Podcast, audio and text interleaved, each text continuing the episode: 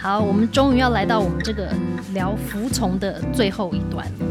那记得我们一开始在聊服从的时候，我们就在讲说，服从这个能力是不是可以被培养的，对不对？所以呢，今天我们就来再聊一下关于这个培养的过程里面的一些需要注意的点。最后这一个第三阶段，这个年龄大概是在四岁半到五岁左右。要记得，这个阶段之所以会发生，就是因为小孩他的环境可以支持他去发展他很需要的意志力。那我们成人呢，其实就是环境里面很重要的一环嘛，因为我们要允许他做这些事情，他才有办法去发展意志力啊。所以这个点真的很重要，所以我们就要再重复再讲一次，我们真的要允许小孩可以在限制中练习做选择，然后去体验这些选择的自然的结果，所以很重要哦，要记得。那顺便一提的呢，就是意志力啊，其实是在我们小朋友在零岁到三岁的时候，孩子最重要的自我发展工作之一哦。但是要注意的这个重点字是自我发展，不是被我们发展。所以呢，是小孩自己要建构自己的这件事哦。那在零到三岁的小孩呢，他其实就是在透过环境中的一切元素跟环境的互动。他去自我建构自己，成为一个完整的人类。所以你看，零到三岁的小孩，他还卡在这个服从阶段一跟二的之间嘛？因为服从一跟二跨了零岁到四岁半左右的这个年龄层，所以呢，我们只能支持他自我去发展出服从这个能力，但我们没有办法用控制或者是命令的方式去帮助他达到。所以这个也是有时候我们真的要好好提醒自己的一个点。再来，这个小孩他在零到三岁，除了意志力之外，他到底在忙碌发展些什么东西呀？那蒙特梭利在讲呢，就是在零到三岁，其实要发展五个东西，让我们可以成为一个完整的人类。第一个就是叫做智能 （intelligence），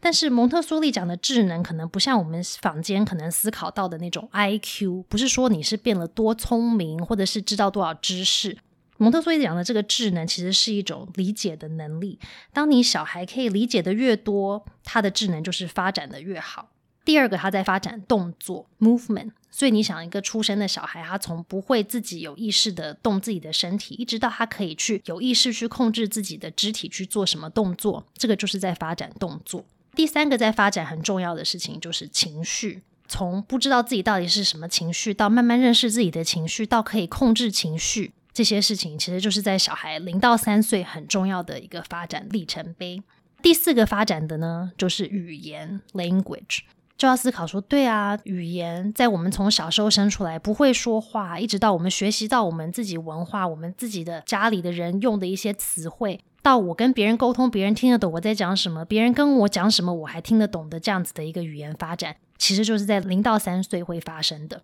那最后一个呢，也就是我们一直在提到的关于意志力这件事情，will，这个就是小孩在零到三岁发展第五个点。所以你就思考说，哦，零到三岁其实真的是小孩很重要的一个年龄段，一个发展的一个阶段。因为像我们现在已经是成人的我们，你能想象说我们现在没有动作这样子的能力，或者是语言的自我表达能力这件事情吗？其实，在我们现在的生活里面，要是我们这五个东西没有具备的时候，其实我们是没有办法好好的去当一个完整的人类的。那这五个面向其实还会互相影响，它其实不是独立说，我就是发展动作，我就是发展语言。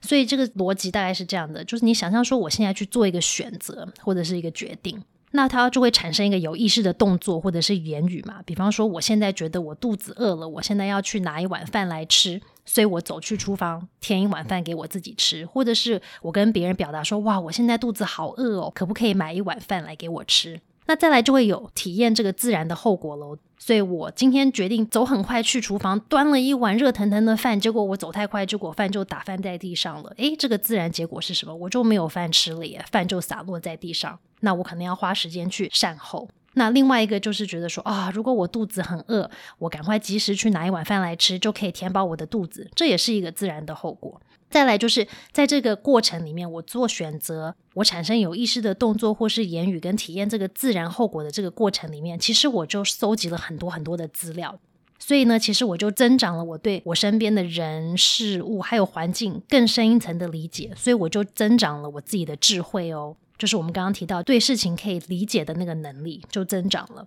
我们增长智慧了之后，其实又会帮助我们下一次在做决定的时候，或者在做选择的时候，我会选择说：“哦，那我要像上次一样吗？我肚子好饿，我端了一个一碗好好吃的饭，结果我走太快了。那我这次要一样吗？还是我要选择走慢一点呢？还是我要选择跟上次走一样快，然后看看我这一次可不可以突破呢？”所以这个整个过程里面，其实就是一个循环，一个源源不绝的一个循环，去帮助我们去做更好的选择。